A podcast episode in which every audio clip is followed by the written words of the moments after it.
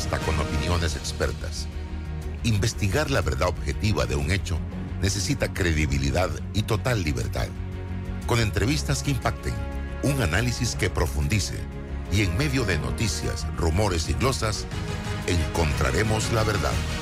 Presentamos a una voz contemple y un hombre que habla sin rodeos con Álvaro Alvarado por Omega Estéreo.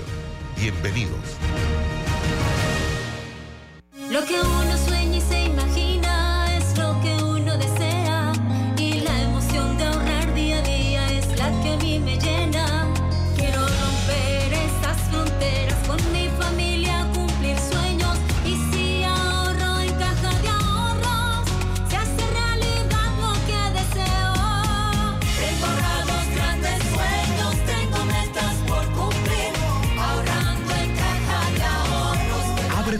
cuenta de ahorros digital. Caja de Ahorros, el banco de la familia panameña. Hutchinson Port opera los puertos de Balboa y Cristóbal, ubicados en el lado Pacífico y Atlántico del Canal de Panamá. Sirven como una ventanilla única para los servicios de transbordo y logística en América Latina y el Caribe.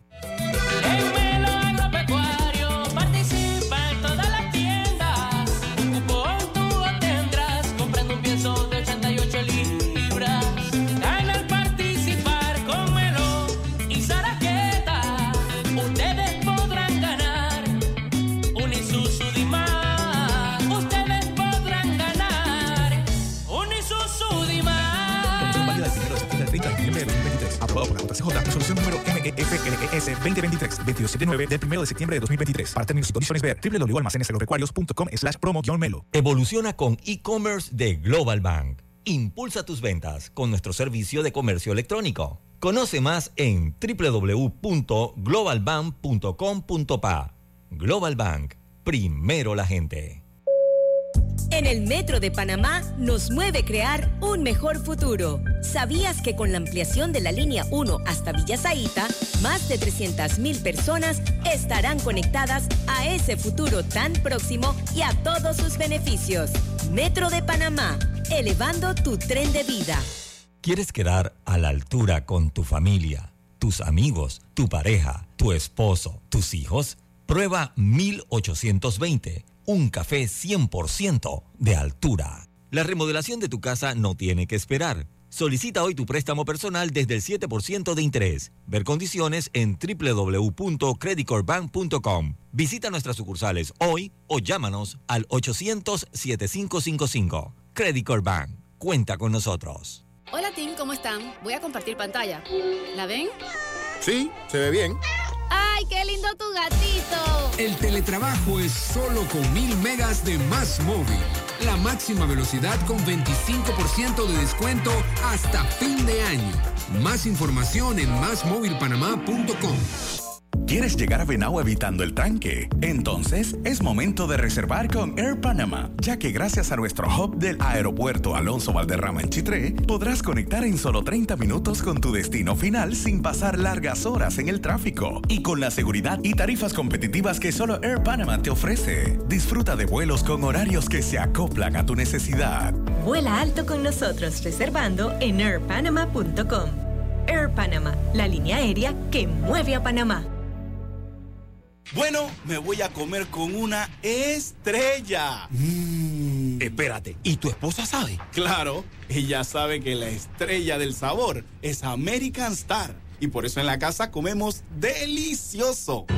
American Star, el tasajo, jamón, chorizos y embutidos más suaves, económicos y con el sabor que le gusta a todos. ¡Oh! ¿Me invitas a conocer esa estrella? Busca la estrella roja y azul American Star, la estrella de tu cocina. Hoy sonrío porque mañana tendré más tiempo para mí. Tendremos más tiempo para el desayuno. Pasaremos más tiempo juntos. La línea 3 del Metro de Panamá crece hoy para darnos claridad a ese futuro tan próximo, trabajando con expertos y tecnología única en la región, sirviendo a comunidades desde Albrook hasta Ciudad del Futuro y elevando el nombre de Panamá.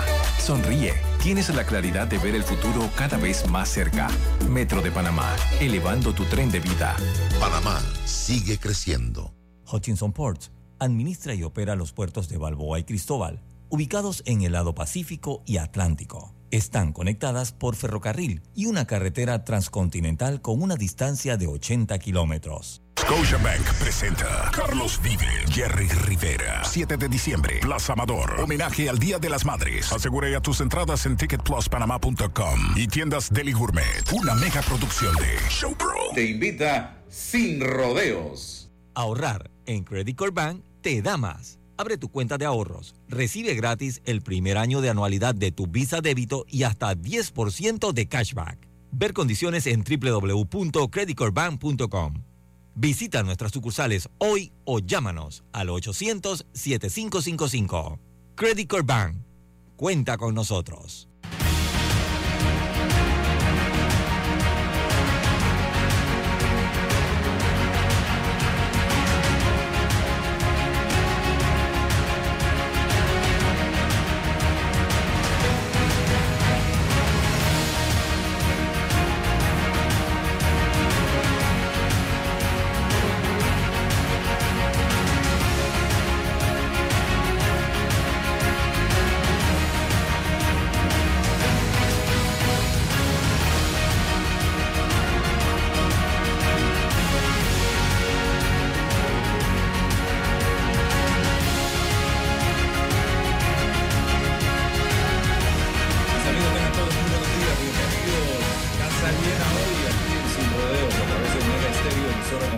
Nacional.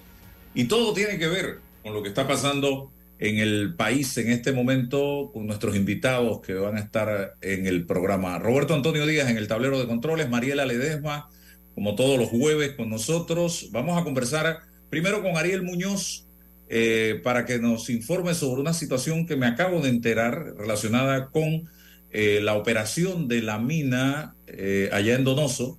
También vamos a estar hablando con Gustavo Zúñiga sobre eh, el tema de la pesca de arrastre, ¿cómo es? De Arrastre. De arrastre, para que nos dé luces de cómo es esto. Y vamos a hablar con Daniel Rojas sobre la situación que está sucediendo o pasando en el país, pero nos centramos en Colón específicamente eh, en estos momentos que ha venido prácticamente, ha, ha sido secuestrado desde hace eh, más de un mes.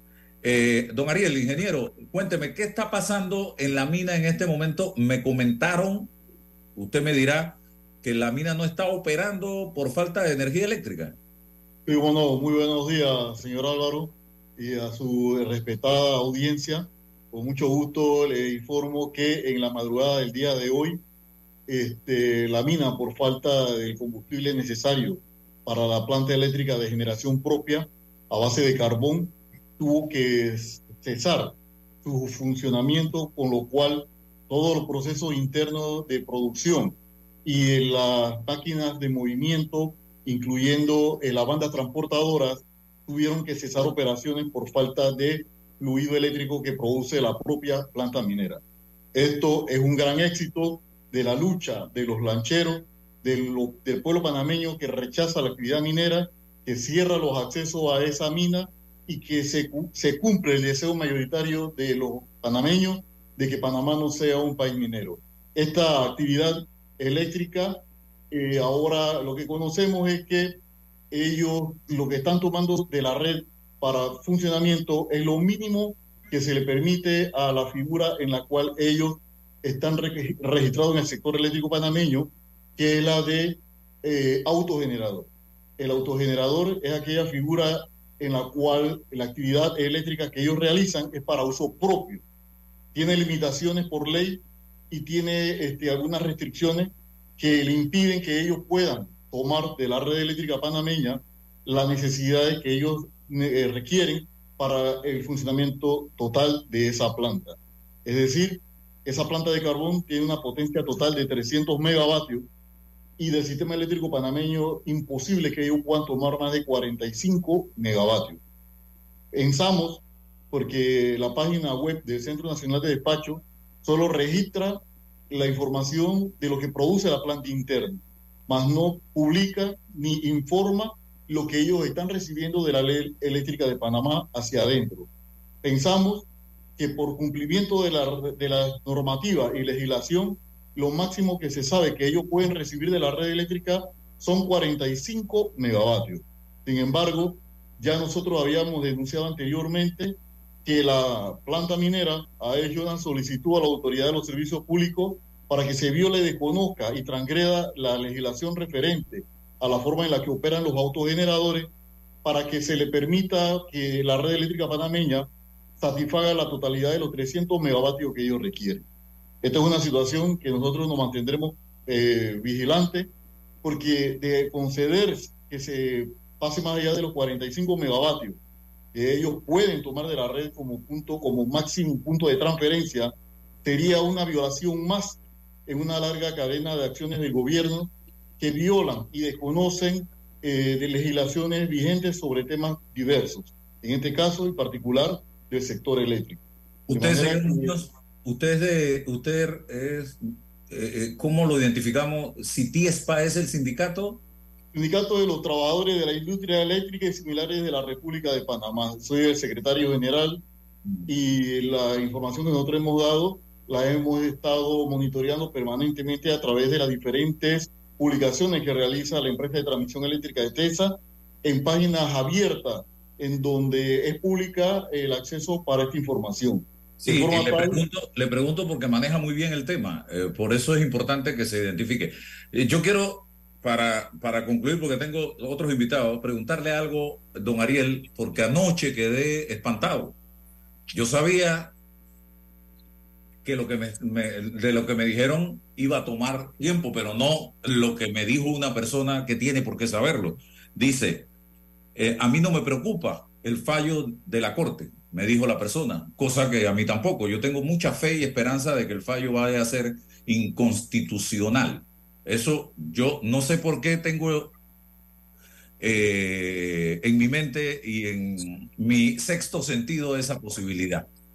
Pero sí tengo esa fe y esa esperanza. Lo que me preocupa es el día después, el día de, como llaman. Me decía esta persona que eh, esto va a tomar tiempo. El cierre de la mina no puede ser de ya para allá, cosa que hemos venido advirtiendo, pero él me decía, eh, esto puede llegar a tomar, dejar el área tal y como estaba antes de hasta 10 años. Y si la empresa decide, yo me voy a los tribunales, yo no voy a cerrar nada, encárguense ustedes de eso, le va a tocar a Panamá contratar precisamente a una empresa para que se encargue de eso y pagar a esa empresa por ese trabajo. Yo no sé si usted maneja algo de ese tema, porque yo también, yo no, yo no tengo el, eh, eh, conocimiento real, tengo que buscar gente que me ayude a entender ese tema. ¿Cómo no, licenciado? Mire, definitivamente que el cierre de una actividad minera como la que nos ocupa, que estamos eh, conversando, no es una acción que se puede realizar en poco tiempo. Eso conlleva eh, una serie de programas de manejo ambiental que estipulan la forma y los mecanismos de cierre contemplando de desinfección de, y reforestación y todo lo demás. Ese es un tema que va a durar años. Diez no lo puedo asegurar y no creo que, que, sea tanto. Sin embargo, eh, que pudiesen haber situaciones en las que la empresa eh, prevea no brindar ese servicio de cierre y abandono de las actividades mineras este, no debe de ser motivo de pensar de que no se va a actuar en tal sentido de que se cierre la operación una vez que la Corte, si llega a fallar, que en su totalidad ese contrato de ley es inconstitucional, lo que cabría es comenzar el proceso de inmediato de paralización, de, como está en este momento, de todas las acciones internas pendientes a la extracción minera. Y acto seguido, iniciar el proceso definitivamente va a ser de un tiempo para que se realicen todas las actividades tendientes a la limpieza y descontaminación por acciones de productos altamente contaminantes como el cianuro y otros más. De manera que es un proceso que toma tiempo. Pero yo le diría algo, licenciado, que la suerte de la defensa del país en tribunales internacionales no debe de esperar a que sea esa planta eh, minera con todo el poder económico que le asiste la que nos demande. El gobierno está obligado a accionar frente a acciones de, imposición y abuso de, de parte de esa minera, por lo cual nosotros consideramos que este gobierno está descalificado para asumir la defensa de la patria frente a las acciones de imposición de, esta, de este contrato que violenta la decisión del pueblo y la soberanía panameña. Así que yo creo que ya que hay ofrecimiento de patriotas abogados de actuar en defensa de la patria frente a acciones de demanda y de hecho accionar siendo ellos quienes presenten acciones en contra de esa actividad minera sería lo más correcto y lo adecuado. Que nos defiendan quienes hoy han secuestrado a la patria, quienes hoy la han vendido y quienes desconocen el reclamo legal y la petición de todo un país que al unísono ha dicho que Panamá no sea un país minero, no se puede dejar en manos de esta gente que no brinda ninguna garantía. Yo, sí, eh, voy a darle la palabra a Mariela porque yo sí ahí no estoy de acuerdo con usted, don Ariel, porque yo creo que Panamá debiera no buscar a quienes nos defiendan localmente. Hay que contratar a un equipo de abogados grandes ligas que vengan con la experiencia internacional necesaria para enfrentarse a esa gente. Yo no puedo venir aquí a que nosotros en Panamá es un país bendecido en muchos aspectos. Este, este es un tema demasiado. Esto no tiene que ver con bendiciones. Esto no tiene que ver con bendiciones. No, que a. Tiene que ver con la realidad. Estamos tratando de salir de una situación y nos vamos a poner en manos. Ok, Ariel, Ariel, usted ha hablado, usted ha hablado, Ariel, usted ha, Ariel, usted ha hablado ininterrumpidamente. Ahora le pido la cortesía de permitirme hablar. Escucho su lenguaje de defensa de la patria y todo, y la verdad es que con mucho respeto, su lenguaje sindicalista que me acuerda los batallones de la dignidad, porque eso es lo que me acuerda me molesta un poco. no puedo permitir ese comentario. Bueno, me molesta un poco que usted esté diciendo que esto hay que limpiar el cianuro. ¿A qué cianuro se refiere? Aclárele al pueblo, aclárele al pueblo a qué cianuro se refiere, si ahí no se usa cianuro. Y dos, para los que nos están escuchando, yo no quiero minas en Panamá, pero no quiero mentiras. Y sí les quiero decir algo. El hecho de que nosotros, que esa mina se quede sin luz ahora, sí, nos pone a brincar como sapo porque no somos PRD, pero quiero que sepa que es un argumento fortísimo, precisamente a favor de la mina a la hora de tener que hacer un juicio. Eh, eh, eh, entonces, no lo comparto en absoluto. Yo creo que eso demuestra el deseo de una población y los héroes lancheros que entrarán a la historia. Héroes, héroes. Igual que los que han los piratas marinos. Han demostrado en la práctica tener más valor. Ustedes, los izquierdistas sindicalistas de este país, se quieren tomar el país y nos quieren llevar al caos. Y su dialéctica me lo dice. Este país está en contra de la mina, no a favor de la izquierda ni de los sindicatos, que lo que quieren es acabar con este país a base de cierres y vandalismo. Eso es lo que tengo que decir, Álvaro Alvarado. Después de la invasión están acabando con este país. Sí, sí, claro, eso es lo que dicen ustedes, los que quedaron después de la invasión, batalloneros es lo que son.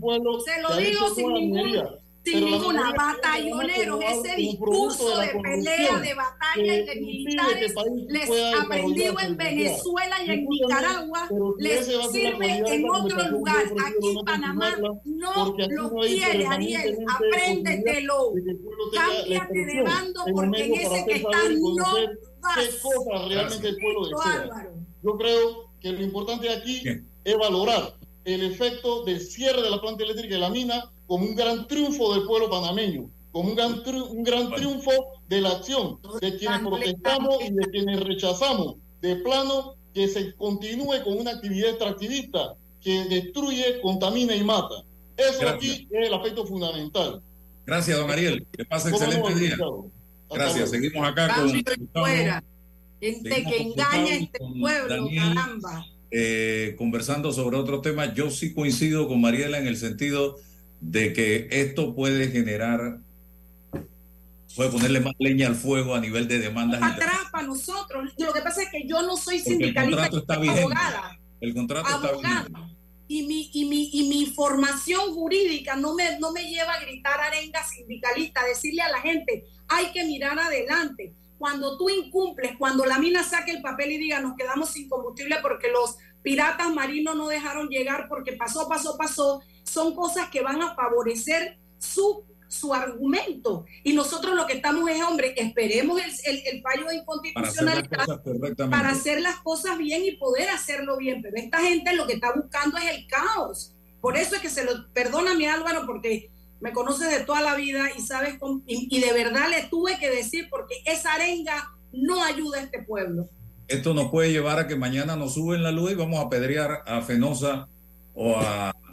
Pero eso es lo que buscan los sindicatos, el Suntra, que ese señor que estaba aquí hablando, esa arenga batallonera es la misma en todos lados. Bien, eh, Gustavo. Sí. De arrastre, ¿qué significa eso? La pesca de arrastre es. Advirtámosle a, a, nuestros oyentes que estamos cambiando de tema. De tema, sí, sí, sí. Mira, la pesca de arrastre es una pesca de, que consiste en unas redes, unas puertas eh, diseñadas aerodinámicamente para eh, hidrodinámicamente para cuando el barco tenga cierta velocidad pueda abrir.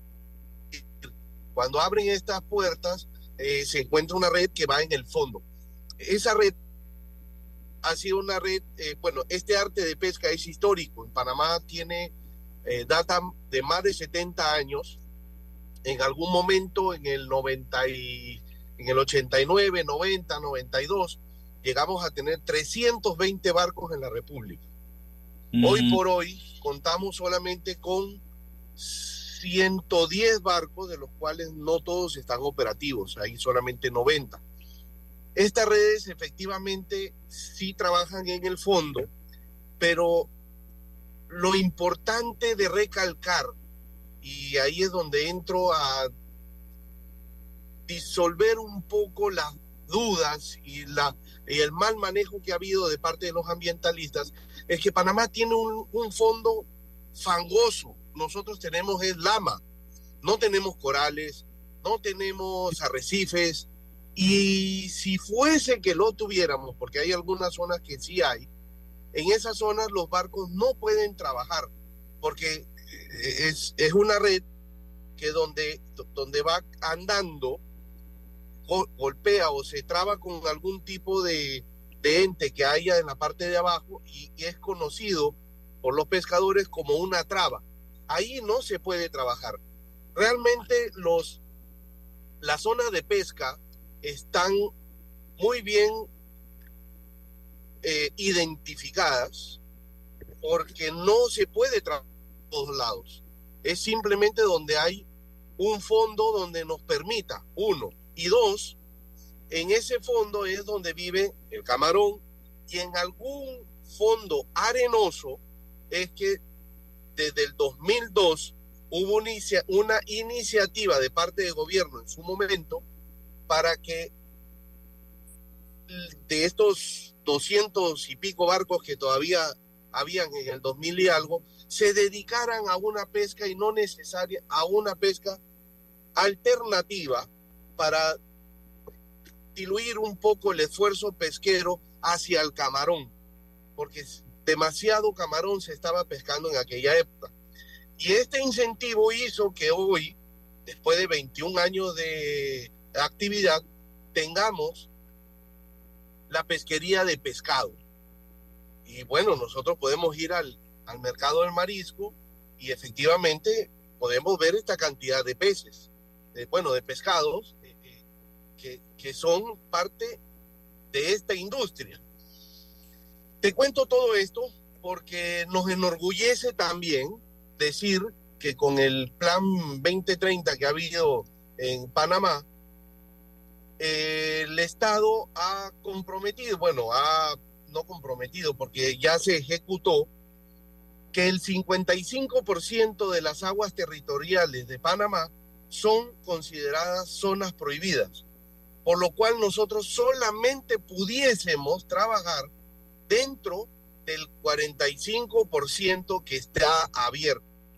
Sin embargo, de ese 45% de todo el mar territorial, nosotros si acaso utilizamos entre un 10 y como mucho un 15, Álvaro. Nada más. Ese es el uso que nosotros tenemos de las aguas. Más nada. 10 a 15. De 10 a 15%. No, no. A ver, en, toda la historia, a ver, vamos de vuelta. Los barcos que nosotros tenemos son los mismos barcos que, que, fueron hace 70 años, simplemente que se han ido se han ido reparando y ahí están firmes. Pero los barcos son barcos antiguos, es una tecnología antigua, es una tecnología... Eh, no hemos tenido apoyo del gobierno y como ustedes han podido ver, sacan un decreto, meten un decreto, no salen las autoridades a, aclarar a la sociedad qué es una pesca, qué es una pesquería. Simplemente es parche a la herida o, o, crear una herida dentro de la industria. Para nosotros es muy doloroso la posición que ha tomado el gobierno porque ni siquiera ha dado réplica. Ellos no tampoco han salido a, desmentir o, aclarar y han abierto la puerta a los ambientalistas, los cuales tenemos documentación, porque también existe una Comisión, Comisión Nacional de Pesca Responsable, en la cual la conforma SIAM, Smithsonian, eh, Mar Viva, Ministerio de Ambiente, MIDA, ARAP, un representante de la pesca internacional, un representante de la pesca artesanal, un representante de la pesca semi-industrial y los trabajadores y el Senam. En, esta mesa hemos venido consensuando el documento, el primer documento, el decreto 13. Y de la noche a la mañana, no sé, eh, se tragiversa la información y el Estado toma una decisión a la ligera. Unilateral. Unilateral. Sin consultar, sin preguntar, sin medir las consecuencias. Álvaro, es muy importante decirles también que nuestra iniciativa de nombrar, de reconocer, porque este decreto lo que hace es el reconocimiento de una pesquería, más no la creación, no está creando una pesquería nueva. Nosotros existimos hace 70 años y la pesquería de pescado, como le digo, desde el 2002. Lo único que hace este decreto es dejar por escrito lo que existe. ¿Para qué? Para el día de mañana, cuando venga el decreto de la reglamentación específica, no haya una un libre acceso a las embarcaciones. Por ejemplo, hoy por hoy los 110 barcos pueden salir a pescar de todo. Lo que nosotros estamos buscando, porque los mercados internacionales nos lo están exigiendo, es, por favor, uno dentro del listado de pesquerías para alimentación. Antes éramos 59 barcos con licencia de Doncella y Pajarita, mal llamada Doncella y Pajarita, pero en su momento el gobierno dio esa iniciativa y nos dijo, salgan a pescar esto, pero durante los 22 años hemos pescado más otra cosa que lo que nos dijeron que fuéramos a pescar. Ahí es donde nosotros estamos levantando la mano y les decimos, por favor, ordénanos, ponnos las cosas, las reglas como son, y nosotros queremos hacer disminución de flota, queremos mejorar el arte de pesca, queremos limitar la fecha, queremos poner una veda, pero simplemente no escuchan. Ojo, tenemos cuatro años tratando de reunirnos con el ministro del MIDA y ha sido imposible conseguir una reunión con él. ¿Y cuál es el interés del ministro del MIDA precisamente de empujar algo como esto? Porque eh, fue por ahí la cosa, es lo que tengo entendido. La verdad, Álvaro, desconocemos el, el, por qué, pero definitivamente esto lo que nos, nos, puede hacer llevar es a una desestabilización de eh, la seguridad alimentaria, porque además en este decreto se elimina otra pesquería, no solamente la de peces, sino que la de Cojinúa, con una red de cerco, que son barcos que han existido en la República durante más de 50 años también. Lo que les quiero decir con esto es que a lo mejor hay un tema con la seguridad alimentaria y están buscando, no sé si Quizá hay empresas que se dedican simplemente a importar productos y ese producto es el que eh, están, no sé, interesados en, en traerlo, son, son, ¿cómo le digo? No, la, verdad que desconocemos, Álvaro, no te podría decir. Todo tiene un porqué. Todo tiene un porqué y, y, y, los panameños somos muy hábiles en olfatear los porqués de las cosas. Ustedes han, llegado eh, eh, dentro del terreno de las especulaciones han podido, no sé, sospechar del porqué de todo esto. La primera sospecha que tenemos es eh, un tema de lo que pasa que la verdad, Álvaro, es que el ministro ni siquiera nos ha dado una respuesta. hemos, hemos intentado hablar, hemos intentado conversarlo y no ha habido manera alguna. Y sacaron a la directora, a la directora de la ARAD de repente. Así de. de nombran a alguien sin notificarla siquiera de que la habían votado. Y tú sabes que me gustaría también, porque, porque podemos quedarnos aquí dando vueltas de por qué lo hace el ministro. El, el tema es cómo, cómo se perjudica el sector con esta acción que no ha sido explicada. ¿Me explico? y, cuánta gente se afecta y cómo nos afectamos al respecto. Y además tengo que decirlo, es impresionante, pero este gobierno se ha caracterizado por no dar explicaciones a nadie de nada, de ningún problema que hayamos tenido en el país durante este periodo de, de, gobierno del PRD. Lo único que ha sido reiterativo es toman las decisiones, hacen lo que les da la gana, un par de gol que le dieron por que le dio por parar a Anito y lo demás todo ha sido nos han tenido jodidos y jodidos y sin información. Entonces, la verdad es que sí, yo tengo mil mil especulaciones en mi cabeza y posibilidades, pero Gustavo, por favor, dile a la gente cuánta gente se perjudica, cuál es el tamaño del perjuicio de esta decisión. Para responder lo de Álvaro, eh, a nosotros como industria estamos realmente tristes con la decisión que ha tomado el, eh, el Ejecutivo. Realmente para nosotros eh, es, era una esperanza. La, la directora era una esperanza porque nos abrió las puertas. Hemos escuchado reiteradamente al presidente Laurentino Cortizo decirnos que este es un gobierno de puertas abiertas, mm, de, los cuales... ¿Ah? De la boca para afuera. Eh, puertas abiertas para porque, porque cuatro años hemos intentado reunirnos con él y no hay manera alguna. Y, esto denota la verdadera incapacidad que, que, que nos están poniendo en la mesa firman un decreto que ha estado consensuado, al día, a los cuatro días siguientes lo cambian. Eh, ¿Y, cuál es el principal problema que tenemos? Para responderle su pregunta, hay directos son 1.200 marinos.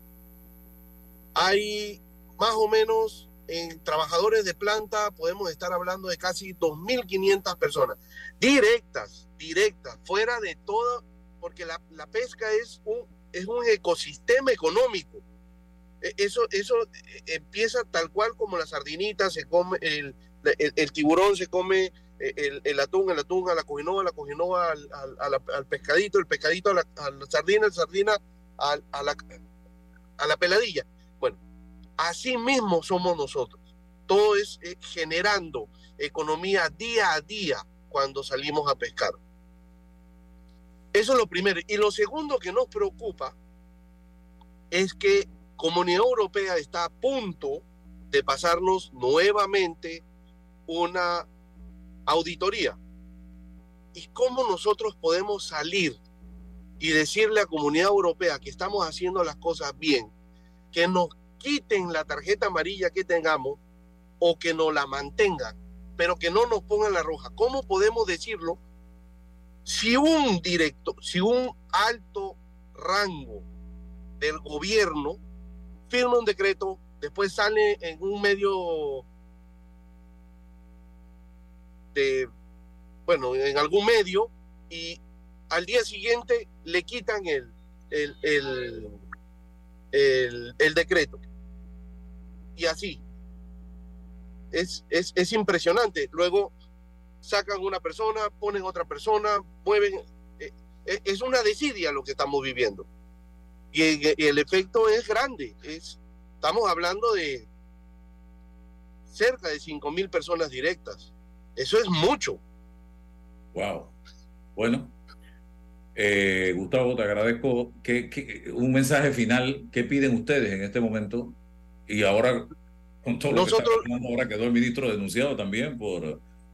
Eh, ¿Qué era eh, la denuncia? Por la directora Eh, creo que era por, por abuso, violencia de género, violencia, violencia de género y por eh, Abuso de abuso, de autoridad. Sí. Sí.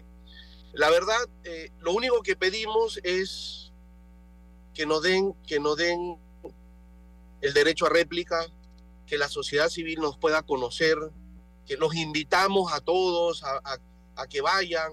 No, no queremos sacar un dibujito, una foto.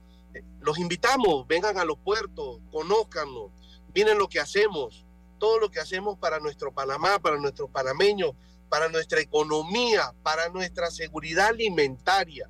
Somos importantes. El problema es que tengo que hacer una mea culpa de que nunca hemos salido a, divulgar las cosas buenas que hacemos. Solamente nos hemos dedicado a poner, a bajar la cabeza cada vez que sucede algo. Pero esta vez queremos cambiar, Álvaro, porque estamos en manos de la verdad. Es por eso, los invitamos, dennos, dennos el, el- el derecho, eh, eh, dennos a favor. Por lo menos investiguen, déjenos conversar, déjenos contarles qué nosotros hacemos. Bueno. Gracias, Gustavo. Suerte. Muchísimas gracias. Cómo no. Hasta luego. Gracias. Vamos con Daniel Rojas. Cuéntenos qué, cómo la están pasando en Colón. Bienvenido. Eh, gracias Álvaro, Mariela, muy buen día. Mis palabras no van a ser tan optimistas. Estamos muy preocupados. Sector logístico, sector zona libre, sector provincia de Colón, pueblo de Colón. Yo antes de arrancar quiero dejar claro, yo soy colonense y vivo en esta provincia, con mucho orgullo la forma en que se, está, se están haciendo las protestas es cercenar la capacidad de movimiento de toda una población y de una ciudad principal como la que es Colón, sí, señor. afectando de manera directa el hub logístico de Panamá, que representa simplemente el 30-35% del Producto Interno Bruto de este país. Eso es grave. Pero más grave de una situación puntual como la que estamos viviendo, que ya lleva un mes, que es lo peor, que se está alargando cada día más, es que ya nuestros competidores, llámese Colombia, Costa Rica y ahora México, en el Golfo de Tehuantepec, están haciendo iniciativas de muy alta envergadura para quitarnos el negocio del trasiego de contenedores. Y en, y en México específicamente, están haciendo un tren que nada más va a recorrer 200 kilómetros. Eso no es nada. Pero allá sí saben de la industria ferroviaria y las máquinas que usan y los trenes que usan son de última tecnología, no como los que tenemos acá. Y eso puede atraer al negocio naviero que se mude del lugar. Si tú no le das servicio a esas navieras, a esos clientes, ellos van a buscar otro lugar. Por otro lado, estamos viendo y orientando inversiones turísticas en Colón. Ejemplo, Colón 2000. Acaban de abrir una ala nueva, hermosa, para recibir los cruceros. Se esperaban que a la fecha ya hubieran llegado 10 cruceros. No ha llegado ninguno. Y ese tema principalmente afecta de manera directa a la economía de una provincia como la que es Colón. Estamos secuestrados, Álvaro, Mariela. Estamos preocupadísimos. Lo que pasó ayer con el tren es inconcebible. ¡Inconcebible! Eso es un delito. Eso es un delito lo que cometieron allí. Eso le ha dado la vuelta al mundo. Pero la policía está al lado de los manifestantes, Y no hace los nada. cuidan, los cuidan y a la gente que quiere trabajar no le permiten moverse. Yo vi a un policía jugando fútbol con los manifestantes en estos días. ¿Esto qué es? Y la gente dice, no, eso está bien porque hay convivencia. Esa no es la responsabilidad del policía. No, no, no. Aquí tenemos que hacer algo en este país y es reordenarnos. Y esto va de la mano con la educación que se da en los colegios y en las escuelas.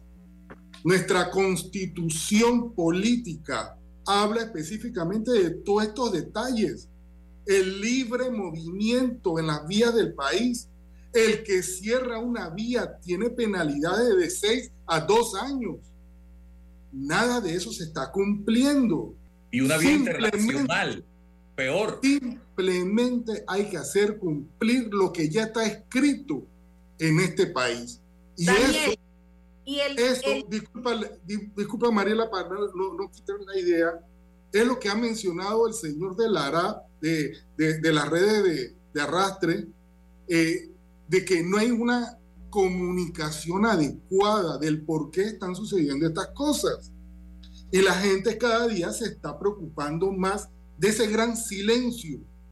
Y que cada vez que tenemos una información del gobierno es un regaño o una, o una, o una intentona de amedrentarnos. Y eso no es lo que debe ser. Aquí debe haber un- una plena comunicación y un conversatorio. Nunca, nunca se debió haber hecho esta firma, este contrato, sin un plebiscito adecuado. Nunca. A ver, Daniel, yo no quiero entrar para atrás en cómo se hizo, porque a mi abuela me enseñó toda la vida que no se puede recoger toda la leche derramada. Estamos aquí y hay que ver cómo vamos para adelante. El aquí y el hoy me preocupa enormemente en Colombia, en Chiriquí sobre todo, por el abuso, por la violencia y por los daños que le está causando a ambas provincias. Porque mal que bien aquí pasamos por encima de las llantas. Aquí en Panamá, Colón y Chiriquí están verdaderamente afectados. Pero te voy a decir lo que me parece a mí. ¿Cómo es posible que nosotros tengamos un ministerio público y un procurador general de la nación que no haya judicializado e iniciado las investigaciones sobre ese tipo de delitos como lo que pasó ayer con el tren? Mira, en Tierras Altas, los, los, los chiricanos de Tierras Altas acaban de judicializarlo y poner una denuncia criminal contra los cierres y contra las personas de los cierres. ¿Por qué me gusta? Porque es una salida que es pacífica, no es violenta, porque no rompe con la democracia, no rompe con, la, con el status quo de la institucionalidad y porque le recuerda a los que están haciendo esto que es un delito y que pueden responder y que además pueden responder por los daños ocasionados. Entonces, yo creo que es hora que este país, Colón, Chiriquí, Panamá, todos en este país, nos aboquemos a judicializar estos casos y que el Ministerio Público haga lo suyo, porque hasta que no haya responsables sobre estas situaciones de vandalismo, por eso me puse como una loca con el sindicalista este batallonero, porque hasta que no haya una, un freno a este vandalismo y a esta cuestión de caos a la que están llamando para dañar el país, porque es su intención, nosotros vamos a seguir. A mí me, lo de ayer de verdad, Daniel, mi sentido pésame con tu provincia, pero a mí, me- de verdad, me, me Yo me causó pregunto mucho. una cosa, si el, el- el piloto o el conductor del tren no para, entonces, Álvaro, entonces el otra conductor del tren víctima. hubiese sido Él tenía vendido a una la víctima de las protestas y, de la- la y del honor a la patria, y de la pelea ¿Este por la patria. o es un buen panameño? Porque él podía pasar por encima de esas eh, barreras que colocaron en la vía. Eh, yo he visto ese tren destruir una grúa con un equipo pesado ahí en, en, en- en Corozal. Ahí, eh, o sea, eso fue eh, eh, eh, el aparato que reventó ese tren pesaba en conjunto más de 150 toneladas. Lo que ahí había, había eh, en había ese día no, no llegaba ni siquiera a una tonelada. Él pasaba tranquilo, pero lo que no se quería es violentar, que, que lo hiciera la fuerza. Por eso es que ahí están los estamentos de seguridad que deben actuar de manera inmediata. Y estaban en el área. Entonces, ahí, ahí es donde nosotros nos quedamos. Nosotros tratamos de negociar con ellos como transportes. Y fuimos a hablar con estos muchachos. Fueron a cerrar la vía de Golgil, más adentro de los cuatro altos. Hablamos con ellos. Se fueron estos manifestantes de Donoso. Se fueron. Regresaron con un comisionado de la policía y un destacamento de policía. A ficharnos a todos. ¿Te imaginas? Y advertirnos que no podíamos tocarlos. Entonces, y nadie levantó un arma, nadie ¿Y no sacó un palo, ni una piedra. Fue una conversación amena. Daniel, Pero ¿quién es- es el comisionado? yo, hay tantos que yo no te puedo decir. En este Pero país ¿cuál fue el que fue ayer? Sobran, sobran los comisionados en este país. Sí, pero no le tomaron el nombre. No, no, no, o sea, yo lo puedo conseguir y te lo puedo pasar ahora. Pero lo que sí te puedo decir, lo que sí te puedo decir, que nosotros no podemos seguir en esta situación. Y este no es un asunto de un comisionado, este es un asunto de un gobierno completo que no le está dando valor a su, a su población y están dejando que las cosas se vayan encaminando por mal camino. Aquí no demora en haber un mártir, Dios no, Dios no lo quiera. Y eso va a ser caótico. Y Ya nada más falta que cierren las pistas del aeropuerto internacional de Tocumen. Han cerrado mar. la zona libre de Colón, hacer daño económico, es lo que están haciendo. Y aquí son maestros, profesores del Ministerio de Educación. Sindicalistas No lo entendemos. No lo entendemos. Y, y- Esa es y la estamos parte que ya no entiendo. estamos en una lucha de clases. Sí, esto no tiene nada que ver con la minería ya. No, no. No, no, se salió la minería de eso. Y Así yo soy es. respetuoso de lo que se debe, de, de uno poder reclamar algo que uno no está de acuerdo, pero hay lugares para eso. Y en esta ocasión sabemos quiénes son los culpables. Presidencia de la República, Asamblea Legislativa y Corte Suprema de Justicia. Y estamos en el camino de buscar la tenemos que salida. concentrarnos. Y estamos en el camino de buscar la salida con el fallo de la Corte.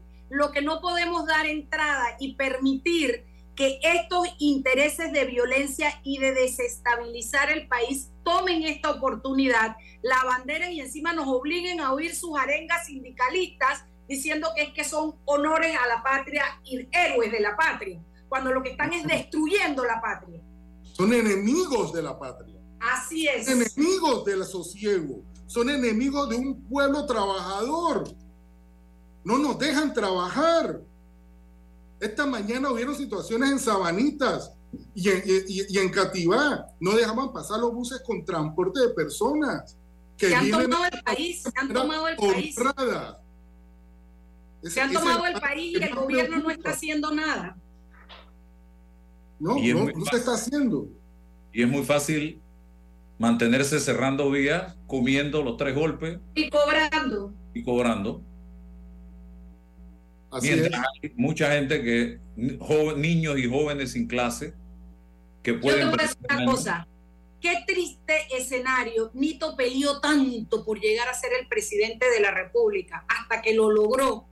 Y yo nunca tuve muchas expectativas, pero tampoco tuve la idea de que esto iba a ser tan decepcionante. Este desgobierno que tenemos. Nosotros, cuando tú me dices lo del, lo del comisionado, Daniel, se me paran los pelos de puta porque en vez de protegernos nos están jodiendo. Están ayudando a los que nos atacan, a los que nos hacen daño a nuestra propiedad. Y Nito ahí, yo te digo sinceramente, sinceramente, yo soy una mujer de raíces fuertes democráticas, pero realmente ya yo comencé como a pedirle a Dios que sea el que meta su mano y tenga que pasar lo que tenga que pasar. No puede ser que este país no tenga un gobierno firme que tome medidas. La policía en Chiriquí ha sido, ha sido cómplice de un montón de cierres y lo vienen denunciando en todas partes. ¿Cómo es posible que nadie haya podido judicializar esos casos? Que nosotros tengamos que ir a Costa Rica a comprar combustible. Calla, los que- camiones están pasando a, a- a- a proveer de combustible y de gas. porque un grupito de personas no le da permiso al país de funcionar. parecemos Cuba, parecemos Cuba, parecemos... Bueno, es que estamos viendo que Cuba se está comiendo su pedazo en Inga y se nos está antojando a nosotros también, igual que a Venezuela y que a Nicaragua. Pero ¿quiénes son? Estos mismos que en esos países fomentaron el caos y el vandalismo. Es, es la misma receta y somos tan imbéciles que no lo estamos viendo venir. ¿Cuál es el, el impacto que está teniendo esto en una provincia en estos meses tan importantes, octubre, noviembre y diciembre, eh, Daniel?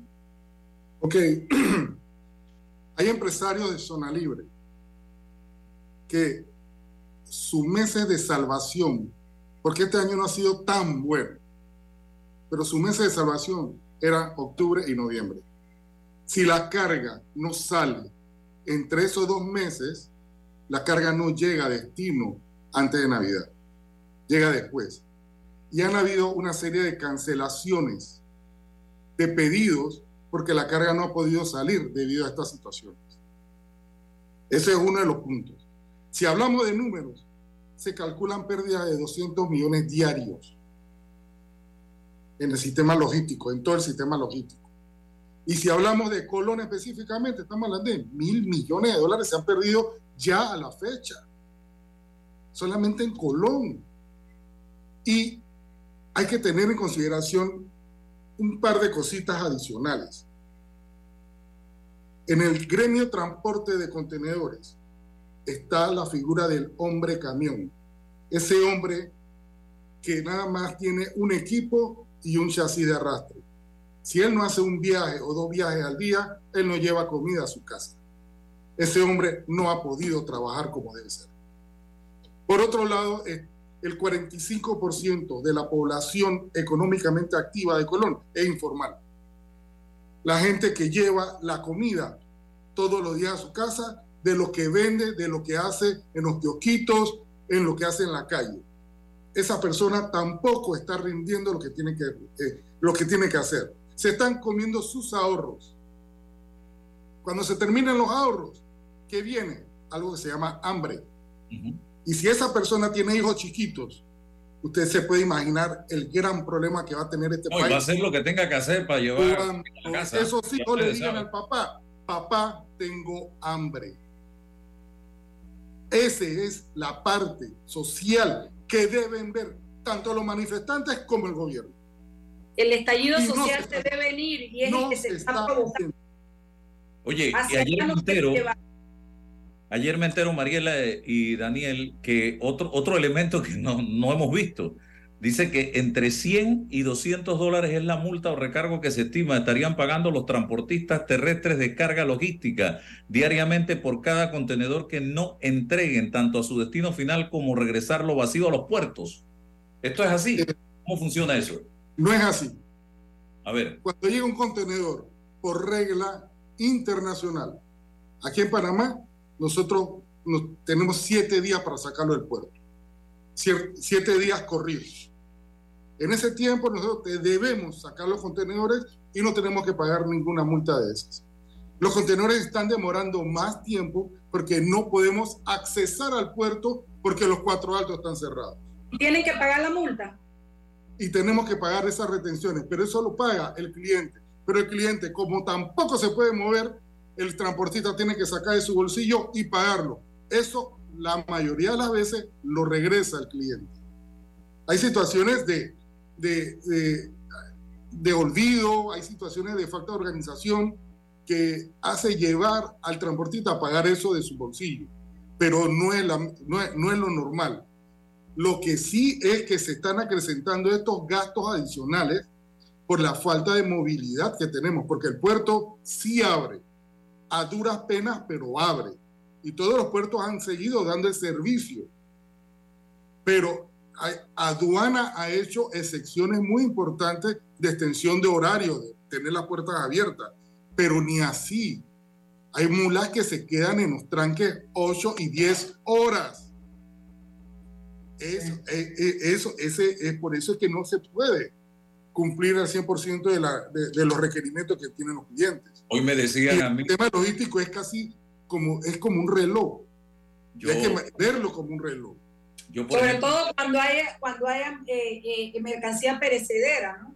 Mm. Ah, no, ese es otro tema. Porque el refrigerado ese sale mucho dinero tenerlo dentro del puerto después del tercer día. Porque nada más en refrigerado te dan tres días. Yo, dos cosas rapidito. El dolor que me dio ver cómo secuestraron prácticamente a un montón de gente, de camioneros que iban para Centroamérica. ¡Wow! Esa gente qué culpa tiene de lo que estamos pasando nosotros en Panamá. Y se tuvieron que quedar aquí casi un mes. Y yo no sé si todavía están aquí. Y lo otro, esta mañana temprano estuve en la terminal de transporte de Albrook y conversando ahí con una de las señoras de las rutas del interior, me decían que no se está viajando, los buses no están viajando durante el día. Porque, ¿para qué? Si no saben en qué momento se van a encontrar un tranque de 10 horas y que están haciendo uno o dos viajes diarios en la madrugada regresándose inmediatamente los buses. Entonces yo le pregunto, ¿y los que tienen hipotecas en el banco? Dice, bueno, los bancos no están en paro, no están cerrados. Los bancos siguen cobrando precisamente el, el dinero porque hay que pagarles todo eso. La gente no está pensando, hemos perdido la capacidad de razonar y el que razona es patria, es traidor. Y es tiene el agresivo ese que tiene lista, amenazante, violento, eh, eh, realmente lo que tienen secuestrado y amedrentada a la ciudadanía. Entonces ellos, ellos eh, creen que hasta que se topen con un panameño que no les importe que ellos tengan todo el mundo hay un negocio detrás de todo esto. Sí, señor, eso está clarísimo. El, peaje que, cobran, el peaje que cobran, derecho a vía, ¿de qué? Si es una vía libre. Esas son las cosas que preocupan. Eso se llama extorsión, Daniel. Extorsión. no, y violentada, que es lo más triste. Ah, no me, no me diste la plata, te, te rompo el vidrio. Así, de fácil es.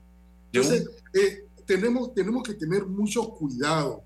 Y estas personas que están haciendo estos paros tienen que hacerse una, una, una, o sea, pensar bien lo que están haciendo, porque lo que están haciendo no es correcto. Están destruyendo una economía. Recuperarnos de esto va a ser muy difícil. Nuestro posicionamiento lo estamos perdiendo. Y el tema minero se va a resolver en este momento, ya sea que la cierren, ya sea que no la cierren, ya sea que se vayan, ya sea que apaguen un switch y la apaguen, porque eso es lo que la gente piensa que es y no es así. Álvaro lo tocó inicialmente, estamos hablando de entre 5 y 10 años de, poder de, desmontar todos esos equipos y tapar ese enorme hoyo que hay ahí. Eso no es tan fácil, pero mientras llegue ese momento vamos a seguir cerrados. Mientras ese momento llega, vamos a seguir protestando en la calle. Me escribió. Si como en los países desarrollados y los países con una cultura un poco más adelantada que la nuestra, la gente protesta en las aceras. Nadie se mete con el movimiento de los carros. Y ya acabo de mencionar los lugares donde hay que ir a protestar exactamente, porque de ahí salieron las decisiones finales de esto. Me escribió hace un rato una persona, me manda hasta el video. Dice, observa esto. Eh, hay un área eh, donde, eh, en Soná, donde hacen un cierre y han instalado allí una fondita y venden comida. Cuando se acaba la comida, la comunidad de Zapotillo abren el tranque cuando se acaba la comida. Mío, este país es una cómica No puedes con la múcura suelta, Lanito. Yo voy a poner una, un, un allá donde uno en cada tranque, pues, para vender ah, Yo me voy a ir con una botella de seco y, unos, y un cooler con hielo a vender también hasta que no se acabe la botella, no abro. Mire, yo voy a hacer eh, eh, acotación a una palabra que utilizó el señor presidente en uno de sus discursos. Eh, no, perdón, en una reunión con Conet. Y, y, yo fui a buscar el significado de esa palabra. Es una frase, revolución ¿cómo es que se llama eso? Revolución disipada. Esa revolución disipada a la cual se refirió el señor presidente eh, eh, es, un tema delicado. ¿Y por qué lo, y, por qué lo, lo digo acá? Si el Estado tiene informes de que aquí se está cosiendo una revolución disipada, e, eso es guerra de guerrillas a nivel político y ataques directos a la economía de un país. Son, son planes estructurados. Si ya sabemos eso, y si ya lo estoy mencionando en un discurso o en una reunión que se tuvo con CONEP, yo tengo que proceder, que es lo más adecuado, y frenar esa revolución disipada que, de, la cual se, se refirió. Y es fácil ver quiénes son los culpables y los dirigentes que están haciendo lo necesario hay que eso hay que poner las denuncias. El Estado tiene las herramientas. El Estado tiene todas las herramientas y está protegido por la Constitución, pero no lo hace. Bueno, es increíble lo que estamos viviendo. Daniel, gracias. Nos mantenemos en contacto. Eh, cualquier cosa, sabe que estamos a la orden. Muchas gracias, Álvaro. Los verdaderos patriotas no destruyen. Los verdaderos patriotas construyen y aportan soluciones. Hoy, aquí en Panamá, se ha invertido la cosa. El patriota es el que destruye, el que vandaliza, el que hace daño, el que acaba con todo. Y eso no puede ser. Gracias. Si Dios quiere, mañana nos encontramos nuevamente. Chao, Mariela. La información de un hecho se confirma con fuentes confiables y se contrasta con opiniones expertas.